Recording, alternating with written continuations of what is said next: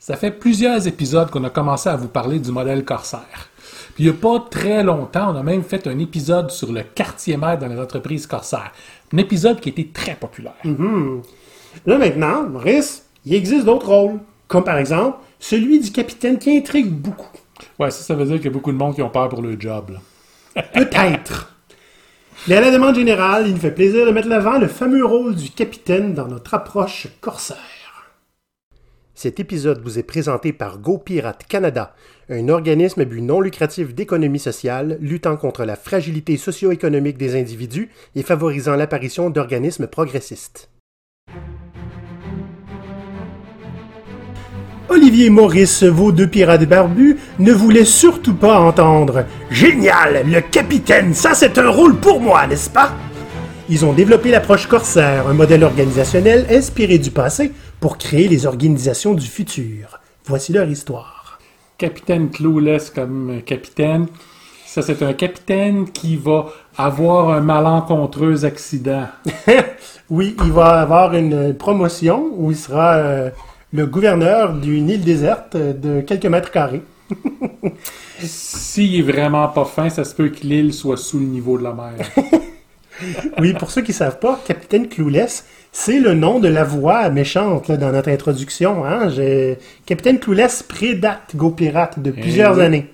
Oui, donc c'est un très mauvais gestionnaire de mon cru, et qui ressemble un petit peu au Capitaine Haddock. Aujourd'hui, chers pirates, le rôle du capitaine dans le modèle corsaire, un modèle qui, qui vient de nous, surtout de lui. Lui a un cerveau, moi j'ai la bouche. C'est ça. tu connais ta place, moi j'aime ça. Oui, voilà. Donc, euh, capitaine Lefebvre, vous qui avez de la graine d'historien, comme je ne cesse de le répéter, vous allez vous faire un plaisir de nous raconter les capitaines de l'époque, les capitaines d'aujourd'hui et les capitaines, ben, essentiellement de demain. Et oui. Une chose qui est importante avant qu'on commence. La plupart des gens qui nous demandent Ah, ben le rôle du capitaine, est-ce que c'est un tel ou est-ce que c'est un tel C'est pratiquement tout du monde qui sont en train de parler de leur propre rôle. Hmm? Est-ce que c'est moi le capitaine là-dedans? Yes! On voudrait tellement tous être capitaine. Mon rôle change pas, je reste en charge, c'est moi qui décide. Écoutez-vous. Vous allez voir, le rôle du capitaine est légèrement plus subtil que ça. Oui, vous allez devoir prendre des décisions. Oui, vous allez être en charge de plein de choses. Mais le rôle du capitaine, c'est un rôle dans lequel vous vous arrêtez d'être euh, imputable pour les décisions que vous n'avez pas prises puis du travail que vous faites pas. C'est bien, hein? Mais il y a une contrepartie à ça. Donc, comme pour le rôle du quartier maître, c'est un rôle qui est complexe, qui est essentiel, puis qui va vous demander de vraiment être un leader. Par la musique. Quelle musique? On aurait dû avoir de la musique, là, ça aurait été super badass. J'en mettrai. À mesure que tu parles, là, les deux, là, dun, dun, dun, dun, dun, dun, dun. OK. Merci pour cette euh, envolée épique, Maurice. Comme vous le savez, le modèle Corsair est basé en bonne partie sur ce que les pirates faisaient au début du 18e siècle. Bon, les corsaires étaient un peu comme des pirates, mais c'était euh, des pirates au service euh, de la royauté habituellement, ou du moins quelqu'un de très très haut placé. Est-ce que ça veut dire qu'ils étaient pas libres? Parce que là, il y a quelqu'un qui me dit, tu sais que les corsaires et les pirates, euh, c'est pas la même chose. Là, tu dis que vous êtes des pirates, mais là, tu parles de corsaires. Donc, euh, il m'a dit, est-ce que tu te rends compte de ce que ça veut dire? C'est effectivement pas la même chose. puis Cette personne-là aurait déjà la réponse à sa question, c'est d'écouter nos podcasts. fait que je sais pas t'es qui, mais allô? Non, effectivement, c'est pas la même chose. La grosse différence entre les deux, c'est que c'est simple. On peut voir un, un pirate comme un entrepreneur indépendant. Hmm? Hum, Qui, euh, qui en avait un ras-le-bol hein, de, de- de travailler pour quelqu'un d'autre, qui est parti lui-même en affaires, comme un pirate prend son propre bateau. Exact. Un corsaire, c'est plus proche d'un mercenaire. Il y avait plusieurs types différents. En fait, souvent, tu fais deux ou trois types à la fois. Donc, les corsaires, la grande différence, c'est qu'il y avait un permis qui s'appelait une lettre de marque qui définissait qu'est-ce qu'ils pouvaient faire et qu'est-ce qu'ils pouvaient ne pas faire. Puis souvent, ils avaient une ou deux missions de rentrer à l'intérieur de, de ça. Donc, on avait certains corsaires qui étaient essentiellement des pirates avec un permis. C'est va, attaque tous les navires de telle nation parce qu'on est en guerre avec eux autres. Donc, c'est une bonne façon pour, euh, pour euh, augmenter le, le- le nombre de vaisseaux dans la marine sans nécessairement avoir à payer pour. Puis, en échange de ce droit-là, tu dois à la couronne une partie du, du trésor que tu captures. Ça, c'est le corsaire typique. Maintenant, tu as les corsaires explorateurs. Donc, ils recevaient une lettre de marque pour aller explorer dans des endroits où normalement il n'y aurait pas le droit d'aller. Parce qu'il faut comprendre qu'il y avait plein de, de monopoles à l'époque. Donc, des monopoles au sein d'un même pays, puis des monopoles entre- internationaux, donc entre Ok. plusieurs pays. Ce qui fait dire, par exemple, que tout l'océan Pacifique appartenait aux, aux Espagnols. Ce que, naturellement, personne n'a respecté. Puis, à la place, nommait des corsaires pour y aller. Donc, ils avaient l'opportunité de pouvoir y aller et, si possible, capturer des vaisseaux espagnols bourrés Ouais. d'or pendant qu'ils faisaient ça. Il n'y avait pas nécessairement euh, le, le- le porte-étendard du pays qui les embauchait là, en ce moment. Des fois, oui, des fois, non. ouais. Ça dépend. L'idée étant toujours que ils vont être marqués comme étant corsaires, donc il y a toujours une, euh, une possibilité pour, euh, pour la monarchie qui les emploie de pouvoir nier ou de pouvoir dire ben, ils ont dépassé les termes de leur entente. Ce ce message s'auto-détruira et si vous êtes capturé, on niera euh, votre existence. Genre. Euh, mais les corsaires ont donné beaucoup de choses. Prenez par exemple William Dampier, qui était un, un corsaire très connu en anglais, qui essentiellement était un explorateur, mais qui a fourni tout le matériel, euh, toutes les descriptions euh, de nouveaux animaux, euh, incluant ce qu'il goûtait. C'est li- li- lire son journal personnel, c'est super intéressant. Parce qu'on voit, il trouve une nouvelle île, trouve une nouvelle sorte d'animaux, va les dessiner, va les décrire et va en manger. Wow, TripAdvisor triperait là-dessus solidement. mais L'idée, c'est que ça l'a servi de, de base au Collège royal pour, Ah ouais. euh, pour, pour toutes les sciences et de la biologie. Et à peu près un siècle et demi après, Charles Darwin utilisait encore le journal de Dampier pour vouloir aller visiter Ouais. un endroit ou un autre. Même chose pour ses descriptions des différents courants marins entre telle île et telle île, à un endroit à l'autre bout du monde de complètement. Ces journaux ont été utilisés jusqu'au début du 20e siècle. Donc, tu sais, tu vas faire des choses vraiment intéressantes. Oui, c'était essentiellement stratégique, probablement, ce genre d'exploration-là. Absolument. Et ça a servi l'humanité après ça. euh, Exact. De manière incroyable. Hmm. Donc, les corsaires sont un peu comme des pirates dans le sens où ils ont une certaine liberté que la marine marchande ou la marine militaire n'ont pas. Ça, c'est la première caractéristique. C'est-à-dire qu'ils vont pouvoir agir par eux-mêmes. C'est sûr qu'ils ont leur ordre de mission, mais leur ordre de mission est à haut niveau. Puis c'est un encadrement plus qu'autre chose. Le, le- le roi d'Angleterre venait pas sur le bateau leur dire comment faire. là. Exact. Mais contrairement à la marine militaire, par exemple, où la, la- la chaîne de structure est extrêmement rigide. Ouais. Donc là, c'était... euh, ils avaient la liberté de faire un peu ce qu'ils voulaient. Mais c'était aussi... Les corsaires euh, recevaient leur lettre de marque. C'était donné à un individu. OK? OK. Donc, c'est à, cet individu-là de, de devoir armer un bateau. Donc, il passait souvent par un armateur, le nom vient de là, qui allait euh, leur fournir un navire, fournir l'équipement, fournir la nourriture qu'il va avoir. Donc, il investissait dans, dans l'expédition en échange d'avoir une partie euh, des, des- des revenus. Donc, ce qui veut dire que les corsaires étaient aussi une forme d'entrepreneurs. Mais c'est des entrepreneurs qui travaillent pour un- un sponsor. Ouais, OK. OK? Un autre point important que les corsaires avaient avec les pirates, c'est qu'il y avait une notion de partage des bénéfices à l'interne. Donc oui, Ah. ils ont des sponsors, puis il y a une partie des gains qui vont aller aux sponsors. Mais le reste était séparé dans, dans l'équipage. OK, il y avait les mêmes règles que les pirates, dans le fond, qu'on... Presque. Souvent, les capitaines qui étaient eux qui avaient la lettre de marque en majeure partie, on va en parler un petit peu tantôt, avaient tendance à avoir beaucoup plus que ce qu'un capitaine pirate allait avoir. OK. Un autre point, beaucoup des navires corsaires élisaient quand même leur capitaine. OK. OK? C'était pas obligatoire parce que, comme je l'ai dit, dans la plupart des cas, c'est le capitaine qui arrivait avec la lettre de marque. Ouais, si vous voulez travailler, les petits gars, c'est lui qui les embauchait. Mm-hmm. Si vous voulez travailler, vous m'élisez. Mais un capitaine corsaire intelligent sait bien que euh, dans un voyage, un accident est très très vite arrivé. Il y avait plusieurs capitaines corsaires qui oubliaient dans quel genre d'environnement ils évoluaient, puis qui euh, tombaient par-dessus bord, mangeaient une balle lors d'une bataille qui n'était pas répertoriée en nulle part, ou s'étouffaient malheureusement sur un os, sur un os de poulet. Ce qu'on voit beaucoup dans, dans les écrits aussi, c'est il a attrapé une fièvre et il est mort tellement vite qu'on n'a rien pu faire. J'avais demandé si ça arrivait à glisser sur une peau de banane sur la planche. euh. Ben, les, les pirates qui passaient le monde à la, à la planche, c'est un mythe. Je sais. C'est Mais- pour ça que je voulais que tu le réfutes. Ah, ok. Merci. Walk the plank, c'est de la fantaisie. Ben, c'est peut-être déjà arrivé, mais c'était pas avant le 19e siècle. On ne tombera pas là-dedans. Non, on tombera pas là-dedans. Donc, le fait est, c'est en bonne partie comme des pirates, mais en même temps complètement différent. Donc, la raison pour laquelle on parle des corsaires, quand on parle de notre modèle de corsaire, Ouais. c'est que ce sont des gens qui veulent agir un peu comme des pirates, mais qui ont quand même un sponsor, un patron, quelqu'un qui est dans le, dans le sens patron ancien du terme. Donc, Patron. ouais. c'est ça, patron euh, en anglais.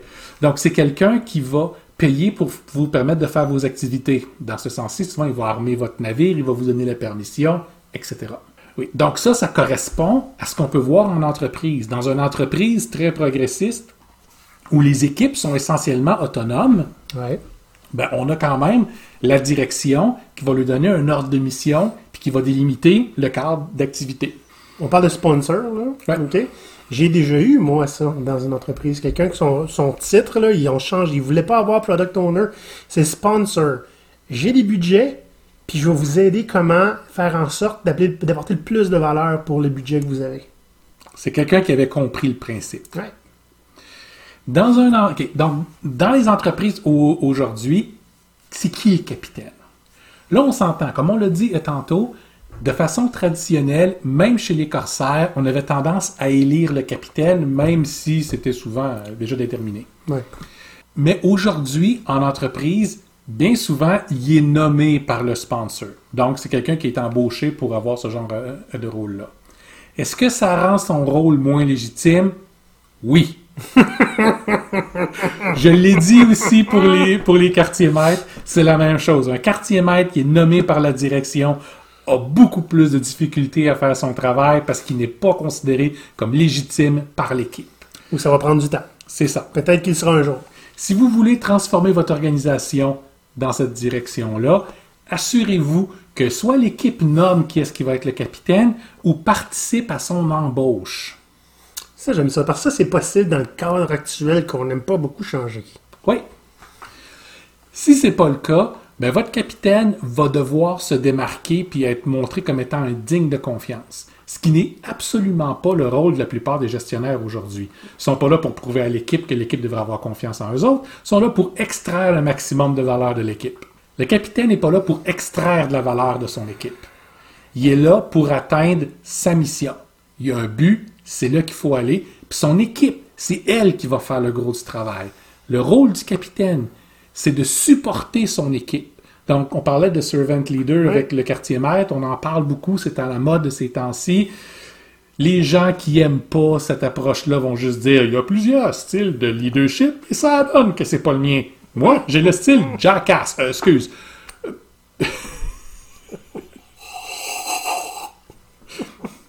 Noble chef de guerre qu'il faut auquel il faut absolument obéir et donner sa loyauté totale. Oui. Ah. Mais tu sais, le rôle de capitaine corsaire ou pirate, c'était tout le temps d'assurer la prospérité le- du bateau. C'est la seule façon que tu as pour garder ta tête. Ouais. Donc, dites-vous, c'est la même chose pour vous. Aujourd'hui, on voit souvent un gestionnaire que son rôle, c'est de s'assurer que le travail se fasse de la façon dont la direction a décidé que ça devait être fait et de punir ceux qui le font pas pour qu'ils comprennent c'est quoi le meilleur intérêt. Si vous faites ça, vous n'aurez jamais le respect de votre équipe. Votre rôle doit faire que votre équipe arrive à gagner. OK? S'il y a quelque chose qui les, qui les ralentit, s'ils ont des difficultés, votre rôle est d'enlever ces, ces difficultés-là, de les aider à passer au travers des bloquants, d'aller créer des ponts là où il n'y en a pas. De les élever aussi dans leurs compétences, dans leur Oui. potentiel.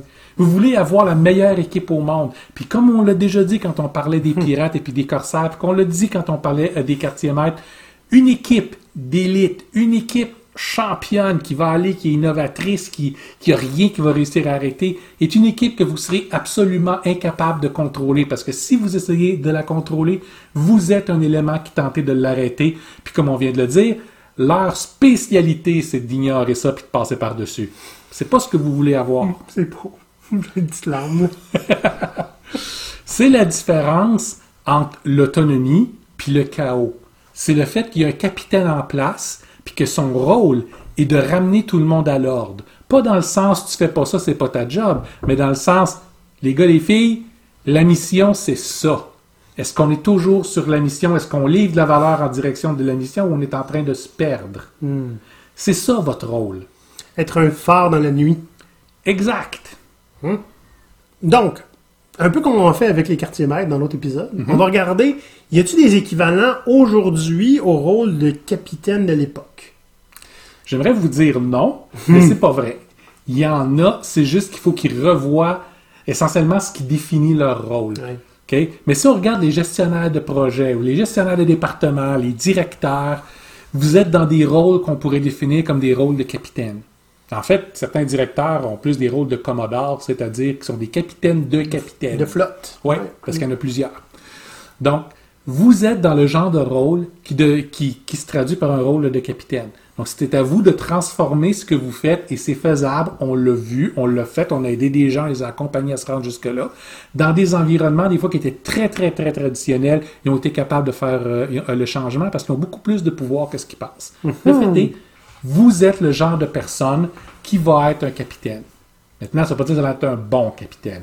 Mais vous avez le genre de rôle, ou, ou- ou du moins vous avez la position pour l'être. Le capitaine, essentiellement, va faire beaucoup, beaucoup de négociations. Comme, comme chez les pirates. Ça va se faire autant avec en haut qu'avec en bas, si je peux me permettre cette verticalité-là. Mais oui, Donc, il va avoir des relations avec la direction, des relations avec l'équipe. Donc, c'est quoi la différence entre le capitaine que nous on apporte, puis ce qu'on connaît aujourd'hui dans la relation avec la direction? OK. la grosse différence, puis il y en a beaucoup qui vont dire, ben, c'est déjà ça que je fais, c'est correct. Vous avez le droit d'être bon. Oui. La grosse différence, c'est que aujourd'hui, ces postes de, de, de gestionnaire-là sont des postes de contrôle. Votre travail est de prendre les ordres qui viennent d'en haut et s'assurer qu'ils soient exécutés en bas. C'est- est distribué. Ouais, c'est ça votre travail. Puis la deuxième partie de votre travail, c'est d'être blâmé quand c'est pas le cas. Donc vous êtes blâmé pour les décisions que vous prenez pas puis du travail que vous faites pas. Le rôle de capitaine dans un modèle corsaire est un tout petit peu différent. C'est lui qui va prendre l'objectif de mission, puis c'est lui qui va s'assurer qu'on aille vers ça puis qu'on garde le cap. Ce qui veut dire que la différence de relation avec la haute gestion, c'est que si l'objectif est pas clair, ou si le, le- le bac à sable est pas clair, c'est quoi les limites, qu'est-ce qu'on devrait faire, qu'est-ce qu'on ne devrait pas faire, il n'aura de cesse avant que ce soit bien défini, parce que sinon, il sait très bien que c'est impossible pour lui de mener son équipe à la victoire. OK? Il doit comprendre c'est quoi l'objectif, c'est quoi le gain qu'on veut avoir. Pas juste avoir des ordres à exécuter, là. Pourquoi on a ces ordres-là plutôt que d'autres? OK? L'idée, c'est que tu comprends le gain. Après ça, le capitaine a l'autonomie pour travailler avec son équipe puis trouver la meilleure façon pour livrer de la valeur vers cet objectif-là. C'est plus de l'exécution, là. C'est pour, c'est pour être aussi autonome que le reste de l'équipe parce que le capitaine fait partie de l'équipe. Contrairement à un gestionnaire qui est souvent à l'extérieur, le capitaine est un membre de l'équipe. C'est la vie à la mort avec le reste de l'équipe. Vous gagnez ensemble ou vous perdez ensemble. Donc ça, c'est la première grande différence. La relation avec la haute direction est, est- est similaire, mais suffisamment différente pour que ça vaille la peine de, de le préciser. Quand tu parlais de. C'est important de comprendre pourquoi on a ces ordres-là plutôt que d'autres ordres. C'est super important, c'est le genre de question qu'on ne pose pas souvent. Mais quand tu dis ça, la seule affaire que j'entendais dans mon cerveau, c'était Capitaine Clueless qui disait Est-ce que tu cartionnes mes ordres, soldat? Ben, le rôle d'un bon capitaine, c'est de dire oui, Oui. parce qu'avec l'information que j'ai, c'est les mauvais ordres qu'on n'arrivera pas à te donner qu'est-ce que tu veux. Fait que, je crois à cette entreprise, je crois à son épanouissement fiscal, j'aime ça. Donc, pour être en mesure de s'assurer qu'on soit dans un environnement prospère, parce qu'un environnement prospère va donner plus de liberté à tout le monde. Pour qu'on soit dans un environnement prospère, change tes ordres parce qu'ils sont pas bons. Pas facile à dire, ça. Dans tous les contextes. Ça prend des couilles. Des gonades. Pour rester euh, non Oui, c'est vrai, Ouais. c'est vrai. mais c'est ça que ça prend. Mais quand vous commencez à le faire, vous allez voir non seulement que c'est libérant, mais c'est aussi à l'avantage de tout le monde. OK? C'est à l'avantage de la personne de direction qui, dans le fond, ne comprend pas ce qui devrait être fait, de juste finir par dire, ben, ce que j'aimerais atteindre, ce, ce serait ça, puis d'avoir un capitaine qui est suffisamment un bon officier pour lui pour dire, t'inquiète mon grand, je m'en occupe. occupe. Ouais, c'est le genre de relation que vous voulez avoir. C'est le genre de relation à dire voici mon besoin. Maintenant, qu'est-ce que tu as besoin, toi, pour me le donner? Qu'est-ce que tu proposes? Ouais. Puis quand on va parler, on va faire une émission aussi sur les, sur les patrons, sur les sponsors, qui va être la haute direction en bonne partie, Ou la monarchie, dans Ouais. chez les pirates. sur comment t'adresser justement à tes capitaines et puis à tes équipes, comment les supporter correctement. Donc ça, c'est la direction, ça c'est la relation avec la direction. La relation avec l'équipe maintenant. Et comme je l'ai dit, vous êtes tous dans le même bateau. Hein? Considérez que vous vivez ou vous mourrez ensemble. Si quelqu'un a à être puni, soyez tous punis. C'est pas à vous autres de punir l'équipe, soyez tous punis. Mettez-vous vous-même dehors. J'allais dire, vous êtes tous dans le même bateau, qu'il qu'il flotte ou non. Donc, la relation que vous devez développer avec votre équipe, c'est une relation de support, mais en même temps, c'est pas une relation tout le monde il est beau, il est gentil. Hein? On, on a souvent ça comme argument contre le, le- le servant leadership. C'est ah mais moi je suis pas mou comme ça, tu sais, Ouais. mais il a besoin d'un petit peu de punk pour être motivé. Écoutez, un bon capitaine, comme on le dit pour le, pour le quartier maître, c'est quelqu'un qui n'hésitera pas à distribuer des claques de la même façon qu'il va distribuer des tapes dans le dos.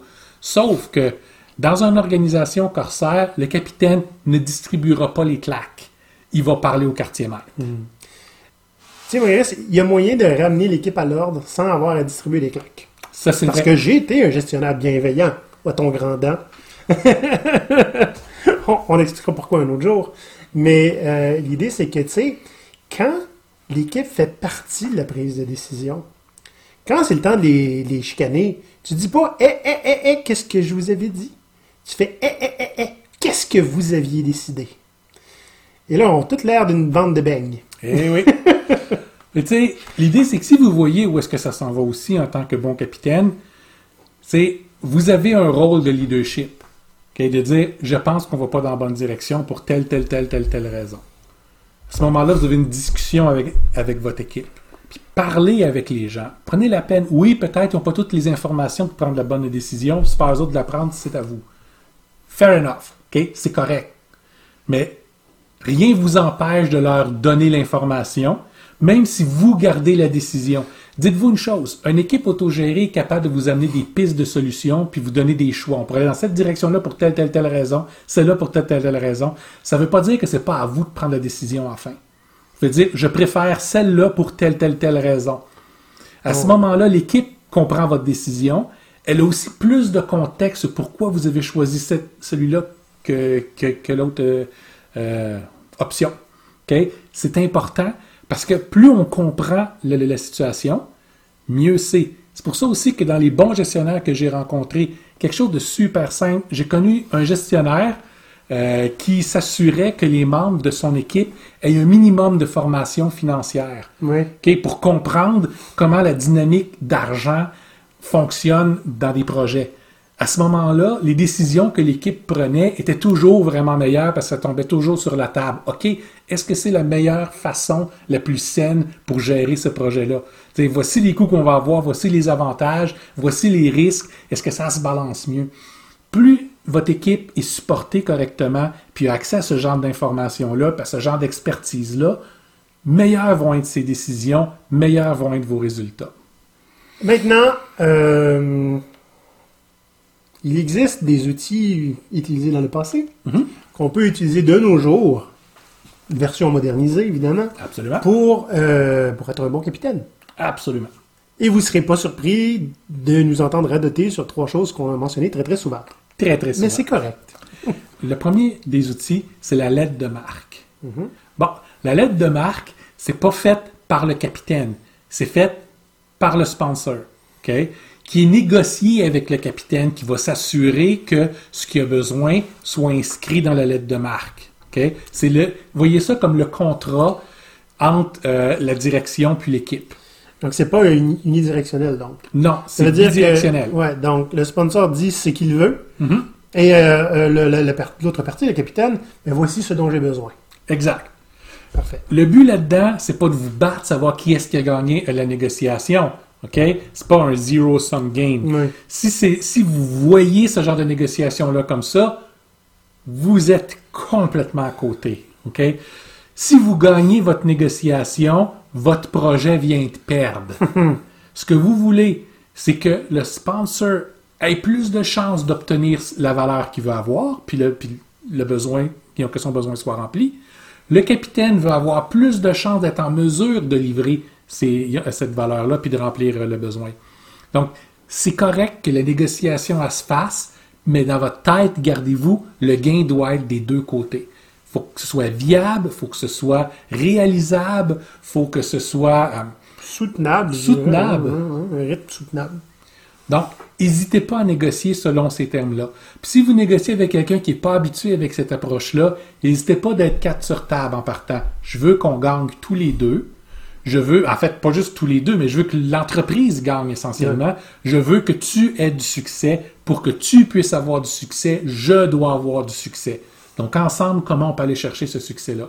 Donc, c'est plus de la confrontation, c'est une négociation qui est faite pour créer plus de valeur pour tout le monde, plus d'opportunités pour tout le monde. Et rendir la pointe de tarte. Exact. Ça, c'est la lettre de marque. Euh, le deuxième outil, c'est le code pirate. Le code pirate, c'est le code que l'équipe se dote elle-même pour s'auto-gérer. Qu'est-ce qu'on peut faire, qu'est-ce qu'on ne peut pas faire, s'il y a quelque chose qui arrive, qu'est-ce qui se passe? Euh, c'est essentiellement la dynamique de l'équipe. Toutes les dynamiques de l'équipe. Qu'est-ce qui est acceptable pour nous, qu'est-ce qui est inacceptable, pas pour le sponsor, pour nous. C'est un, c'est local cette affaire-là. Ça peut se ressembler d'un équipage à l'autre, mais ça va être différent. Mais ça va être différent. Puis là, là c'est intéressant parce qu'on m'a souvent demandé, moi je suis product owner, tu sais, le modèle Scrum, est-ce que ça fait de moi un capitaine? Ben, ça peut faire de toi un capitaine.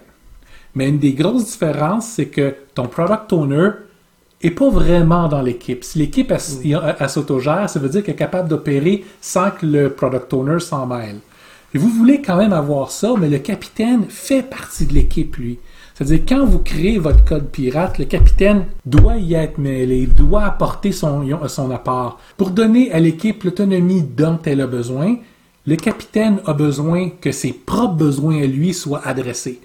Donc, il faut que ça fasse partie de la discussion mm. du code pirate. Comme n'importe qui d'autre. Donc, utilisez ce code-là pour vraiment travailler vos dynamiques d'équipe. Puis, gardez en tête, le code pirate, c'est pas écrit dans pierre avec du sang, OK? c'est fait pour évoluer puis changer mm. selon les besoins ou selon votre réalisation que ça pourrait marcher mieux de telle autre façon. Il faut juste que tout le monde soit d'accord parce qu'il faut que tout le monde le signe. Il faut que tout le monde s'enligne puis dise voici notre code. Il ne faut pas que ce soit imposé. Puis un nouveau devrait pouvoir être d'accord et au besoin que ce soit renégocié avec le nouveau membre de l'équipe. Absolument. Et faut-il le rappeler, Code Pirate, c'est pas 45 euh, pages de règlement comme le, guide de l'employé. Hein? 10 à 12 règles maximum. Parce que les pirates ne savaient pas lire, ils apprenaient ça par cœur. Exact. Ne pas connaître une règle qui est dans le Code Pirate n'est pas une excuse. Fait ayez-en pas beaucoup puis gardez le simple. Voilà. Troisième et dernier outil. Un qu'on a parlé aussi très très souvent, c'est la mission. C'est quoi une mission? C'est un objectif qui n'est pas je veux avoir telle affaire, mais bien la valeur que je désire obtenir est telle valeur. Mhm. Voici le cadre que je vous donne. Bon, comment est-ce que ça se traduit ça en vrai? L'exemple que j'aime donner, c'est celle du, site web. Si vous dites à votre équipe, je veux refaire mon site web, vous allez avoir des nouvelles couleurs, des nouveaux boutons, puis peut-être une coupe de petits détails de différence. Si vous dites à votre équipe, mon besoin, c'est que le site web convertisse 30% plus de visiteurs, le résultat va être pas mal hmm. différent. Fait qu'essentiellement, la grosse différence, c'est que dans le premier exemple, il disait quoi faire. Mm-hmm. Dans le deuxième, il disait pourquoi le faire. Exact. Puis le résultat va être très différent d'un à l'autre. Ben, les experts vont faire aller leur créativité puis leur zone de génie, hein? Puis ils vont vous proposer la meilleure solution pour votre besoin. Exact. Fait que ça, c'est la base d'une mission. Ça, c'est l'objectif. La deuxième partie de la mission, c'est le cadre. Je veux telle chose, mais je veux pas telle chose. Vous avez tel budget, vous avez jusqu'à telle date pour me le remettre. Vous devez travailler avec tel genre d'outils qu'on n'a pas le choix de prendre pour telle, telle, telle raison. Les standards aussi, de qualité, sécurité, voici le minimum qu'on s'attend à avoir. Exact. Ce cadre-là, donc essentiellement, ce sont des contraintes et des ressources qui vous sont données. Donc, en utilisant ça, sans dévier des contraintes et puis des ressources, vous devriez avoir assez d'espace quand même pour pouvoir euh, faire aller votre génie, comme dit Olivier, puis sortir des options. Qu'est-ce qu'on pourrait faire? Toujours en ayant l'idée de livrer le maximum de valeur, celle qui est indiquée qui est, qui est dans votre objectif. Donc, ça permet à tout le monde de garder le cap et de ne pas s'éparpiller. C'est comme ça qu'on peut obtenir l'autonomie sans avoir le chaos. C'est la mission. Oui, parce que tu sais, Maurice, je l'ai dit sur LinkedIn la semaine dernière, hein? il y en a beaucoup quand ils entendent parler d'auto-organisation, d'autogestion. Chaos! Chaos et anarchie! Et il y a aussi beaucoup, beaucoup de, de, de médicaments pour l'urticaire qui se vend. Parce qu'on ne veut pas en entendre parler, hein? ça nous fait faire du stress. Mais tu sais, Maurice, dans une conférence en ligne où il y avait des petits sondages, j'ai demandé à des gens qu'est-ce que ça vous dit, vous, l'empowerment? OK? C'est qui est un concept qui est pas vraiment en dessous de ce qu'on propose. Et j'ai eu trois, quatre réponses que c'était chaos et anarchie. Eux, ils sont pas prêts. C'est correct. Mais maintenant, pour ceux qui sont prêts, là, qui se pensent prêts, y a-tu des trucs pour devenir un bon capitaine, là, pour essayer d'un matin, là? On Oui. essaie quelque chose? Oui. Trois trucs super simples, vous êtes tous capables de le faire. La première chose, c'est de vous rappeler que le rôle du capitaine, c'est de garder le cap. Comprenez la valeur à livrer, Un phare dans la nuit, Maurice. un phare dans la nuit. Comprenez la valeur à livrer, puis assurez-vous que peu importe qu'est-ce qui est fait par l'équipe, ça va dans cette direction-là. C'est votre rôle principal. Assurez-vous que cette valeur-là est livrée, qu'elle est livrée souvent, qu'elle est livrée continuellement, puis de plus en plus facilement, idéalement. OK? Donc ça, c'est la première des choses que vous gardez en tête. Si vous faites ça, c'est la façon dont vous allez pouvoir amadouer vos supérieurs, euh, amadouer les autres équipes, amadouer vo- votre équipe en montrant du succès constamment. C'est ça que vous voulez avoir. Deuxième truc? Agir avec ses employés comme s'ils pouvaient vous jeter par-dessus bord. Il y en a que c'est le cas. Ils sont grands, ils sont musclés. Rappelez-vous ce qu'on a dit au début de l'émission avec les capitaines corsaires, ceux qui avaient la lettre de marque qui décidaient qui était le boss. Pas d'élection, je prends la tête, je prends la place. Ça meurt dans un accident assez souvent. Assurez-vous que vous êtes le genre de capitaine que votre équipe a envie d'avoir. Des gens qui vont pouvoir les amener vers le succès. Pas qu'ils vont faire tout ce qu'ils veulent, qui va les amener vers le succès, qui va lui montrer la voie, qui va se battre pour eux, pas contre eux. OK? Vous êtes dans la même équipe, vous êtes dans le même groupe. S'il y a un bloquant quelque part, c'est à vous, capitaine, d'aller faire quelque chose. Oui. Puis ça a intérêt à pas être vous le bloquant. Ça a intérêt à pas être vous. OK? Donc, écoutez no- notre épisode sur comment on peut faire pour gérer une équipe de bénévoles. Traitez vos employés comme si il y avait le choix d'être ailleurs, ils- qu'ils vous doivent rien. À ce moment-là, c'est là que vous allez avoir la meilleure adhésion à ce que vous faites parce que vous allez changer votre stratégie. OK? Gardez ça en tête. Toujours agir vos- avec vos employés comme s'ils pouvaient vous jeter par-dessus bord. En fait, ça fonctionne super bien quand le modèle Corsair marche à 100 000 à l'heure, puis ce sont les employés qui vont dire qui est-ce qu'est leur capitaine. Là, il est possible de, de le remplacer. Troisième truc. Votre rôle, c'est d'apporter le succès, pas de punir l'échec. Toujours garder ça en tête. OK? Évitez de faire des chasses aux sorcières. C'est pas important pourquoi est-ce que ça a échoué, c'est qui qui était le responsable. Ce que vous voulez faire, c'est poser la question. Notre système, hmm, la façon dont on travaille ensemble, a permis cet échec-là. C'est un échec qui est collectif. C'est-à-dire, si Olivier a mal fait son travail, ou si Olivier a fait une erreur, ou si Olivier n'avait pas la compétence pour faire qu'est-ce qu'on lui a donné, c'est pas Olivier qu'il faut blâmer. Il faut qu'on regarde notre système. Pourquoi Olivier a été mis dans cette position-là? Pourquoi Olivier avait personne pour le supporter? Pourquoi personne n'a vu l'incompétence incroyable que tu avais dans ton poste? Cause de COVID puis le travail à distance. C'est pas une excuse. OK? S'il faut, là, mettez vos gens en body, OK? Qu'il n'y ait pas personne qui travaille sans que son travail soit pas revu par un autre de ses collègues. Puis, en fait, ça, ça devrait être une habitude que vous avez tout le temps. ouais. Vous faites quelque chose, montrez-le à quelqu'un d'autre. Qu'est-ce que tu en penses? Ça fait-tu du sens? C'est ça qui est mon plan avant que je me lance dedans. Est-ce que je suis fou? Oui. Hey, euh, je regarde mes résultats, puis il me semble que c'est pas ce que j'avais pensé euh, que ce serait. Bob, qu'est-ce que t'en penses, toi? On Pourquoi, pas- pourquoi ça donne ça? On n'est pas pire là-dedans, nous autres. Oui, oui, oui, on, On est, est pas juste pire. deux. Ben, c'est ça. Que je demande? Mais prenez cette habitude-là, tout le monde peut prendre de cette habitude-là, puis vous, en tant que capitaine, assurez-vous que cette habitude-là est prise par vos employés. C'est pas à vous de tout vérifier un morceau après l'autre. Ils sont capables de faire ça, c'est des grandes personnes. OK? Ce que vous voulez, c'est que ça y ait été fait. Ce que vous voulez, c'est quand il y a un problème comme ça, que personne soit rendu à pointer quelqu'un du doigt. Mais qu'ensemble, ils disent, bon, d'abord, on va régler le, le- le problème. Après ça, on va trouver la source de, de- ben, la, la cause racine hmm, de ce problème-là. Puis on va améliorer notre système pour plus que ça se reproduise. Ça arrête d'être un jeu de savoir qui blâmer puis qui punir. Puis ça devient hein, comment, en tant qu'équipe, on devient meilleur puis on répète pas les mêmes problèmes. Trois trucs. Super simple. C'est plus simple que ce que ça sonne. Ok, j'explique trop long. Mettez ça en, place. Si vous n'êtes pas sûr de savoir comment, venez nous voir, on va vous aider avec ça. Puis, euh, devenez un bon capitaine. Que vous en ayez le mandat ou pas, que vous ayez parlé de l'approche corsaire avec les gens autour ou pas, rien ne vous empêche d'être un bon capitaine. Puis si vous l'êtes, vous allez être un bon boss. Vous allez être un bon gestionnaire, vous allez être apprécié, vous allez apporter des résultats de façon fiable, puis vous allez avoir une équipe kick-ass. Bonne utilisation de Kikas ici. Mhm.